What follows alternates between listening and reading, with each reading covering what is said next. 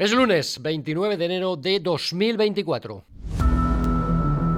El sprint con Salva Folgado y Manolo Montal.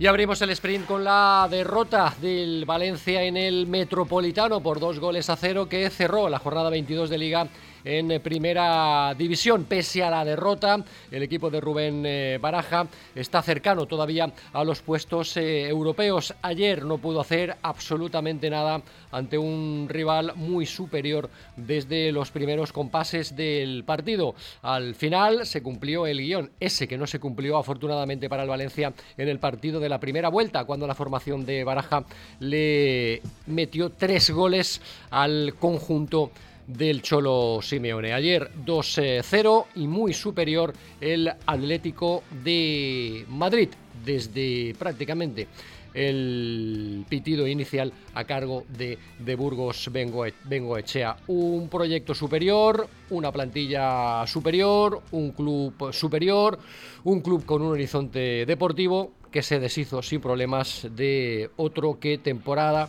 tras temporada mengua, independientemente del meritazo que tiene este año durante todo el curso, el esfuerzo, el fútbol y lo que compiten. Ayer eso sí, no lo hicieron Rubén Baraja y, sus, eh, y su muchachada. Derrota, por tanto, 2-0 ante el Atlético de Madrid en el Metropolitano. 27 partidos como equipo invicto. El Atlético de Madrid, 25 de ellos con victoria. Era una empresa muy difícil. El Valencia se marchó del partido en el descuento de la primera parte. Dio 5 minutos de Burgos Bengoechea y en ese tramo, al final, cuando estaban a punto de consumirse, un error en defensa con la línea de cobertura del Valencia mal basculada, provocó un pase de Griezmann maravilloso sobre la carrera de espacio de Samu Lino, ex del Valencia, que hizo el primer gol y a partir de ahí ya marcó diferencias en el marcador el conjunto colchonero. Pepe lo hablaba al final del partido para Dazón, la televisión que emitió el duelo, sobre lo que sucedió en esta jugada. Eh, sí, la verdad que está enfadado como, como es normal, porque no nos puede pasar que nos metan en la última jugada después de sacar nosotros un balón parado. Son cosas que, pues que tenemos que mejorar si, si queremos seguir estando ahí. Era Pepe Lu y ahora, escuchamos, escuchamos a Baraja, muy crítico, primero en Dazón, después en sala de prensa. Baraja comentó que tras la primera parte, lo que tendría que haber sucedido y no hizo porque era imposible era haber sustituido a los 11 jugadores. Baraja. Hoy ha sido esto. O sea, al final tú puedes venir aquí, tengo Madrid es un equipazo y te puede ganar porque es un equipo que tiene muchos recursos, pero nosotros no hemos sido lo que venimos siendo y es algo que a mí sinceramente me, ha molestado mucho, sobre todo en el entretiempo.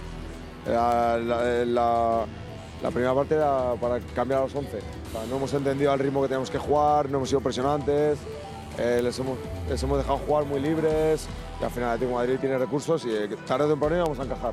Es verdad que lo mejor de la primera parte hasta el 1-0 era el 0-0, porque realmente sin haber generado nada ellos han tenido posibilidades, pero creo que después del descanso que hemos reaccionado un poco más, hemos ido un poquito adelante y bueno, y, el Atlético Madrid ha hecho el segundo, bien, pero, pero de otra manera, la reacción tampoco ha sido en llegadas, tal, pero sí en otro ritmo, en, en, algo más parecido a lo que somos. Y bueno, es, es, una, es una situación con la que hay que convivir, ¿no? que cuando a veces vienes una buena dinámica, pues un día uh, viene un equipo como este y te, te da un sopapo y te enseña realmente que o haces las cosas que tienes que hacer cada partido, o porque si dejas de hacerlas eres un equipo vulnerable.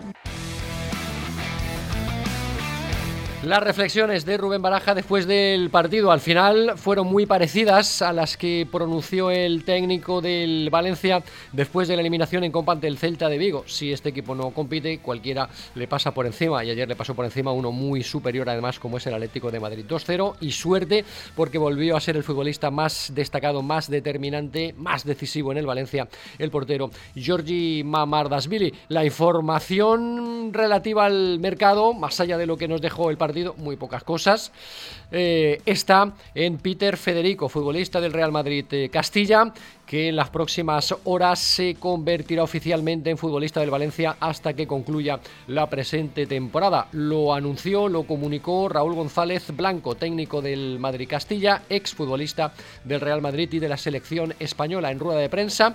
Ayer eh, Raúl, cuando estaba terminando el partido del Valencia en el Metropolitano, confirmó la salida de Peter Federico hacia el Valencia. Dijo que se llegado a un acuerdo, que faltaban detalles por cerrar, pero que el futbolista se marchaba del Madrid y formaba parte de la plantilla del Valencia Club de Fútbol. Al final es una operación de cesión y falta por conocer si hay una obligatoriedad de compra cuando concluya esta temporada por el 50% del pase del futbolista o una opción de compra por ese 50%. En todo caso, es la primera y va a ser la única llegada de que registre el vestuario de Baraja en este mercado de invierno y es una llegada que llega después de que eh, sea un hecho, a falta de la firma, la operación de Coba Lane con el Sporting de Portugal. Coba eh, va a romper su contrato de cesión con el Estoril. Este fin de semana perdió el Estoril la, Copa de la Liga en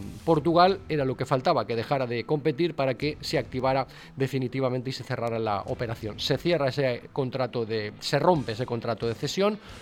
Coba vuelve al Valencia de manera testimonial porque el Valencia lo va a traspasar al Sporting de Portugal. La cifra en Portugal se habrá de 4 6 millones de euros. Ya veremos si son 4, son 6 o finalmente son 2 o 3, que es lo que sospechamos aquí en Valencia. En todo caso, los detalles conforme avance la jornada de hoy. El mercado de fichajes se cerrará el 30 y en ese mercado de fichajes el Valencia ha hecho una salida, la de César Tárrega que juega cedido en el Valladolid y la entrada de Peter Federico que probablemente sea oficial en la jornada de, de hoy.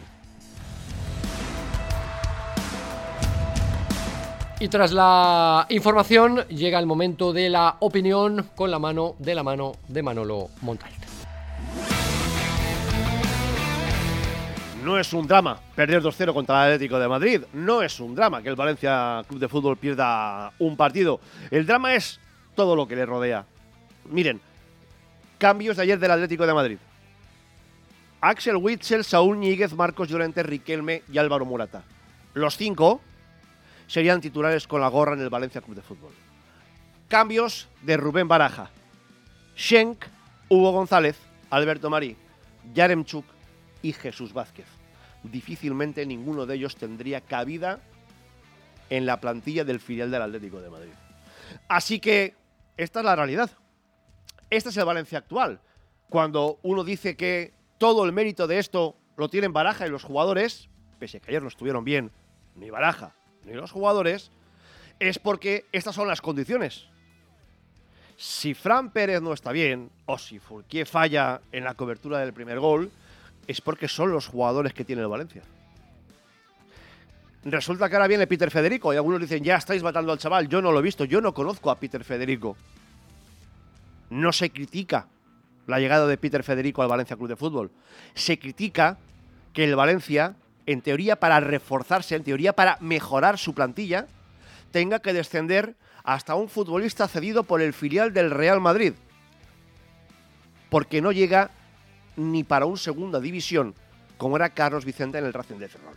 Este es el nivel de los fichajes a los que aspira el Valencia Club de Fútbol con Peter Lim como propietario. Y por si todo eso fuera poco, encima le arreglas un problema al Real Madrid, un Real Madrid que no dudó en meterte, voy a ser bien hablado, y vamos a decir, una mancha importante en casa el año pasado con todo la Fer Vinicius. Evidentemente, el Valencia Club de Fútbol está dejado de la mano de Dios. Repito, no es un problema de perder ayer contra el Atlético de Madrid. Además, Baraja lo reiteró, además de decir que estaban todos para cambiar y que él tampoco estuvo bien, también tuvo una reflexión. Estamos a años luz y esta reflexión se resume en lo dicho. Witzel, Marcos Llorente, Saúl Ñíguez, Riquelme y Morata contra Shenku González, Alberto Marí, Yaremchuk y Jesús Vázquez.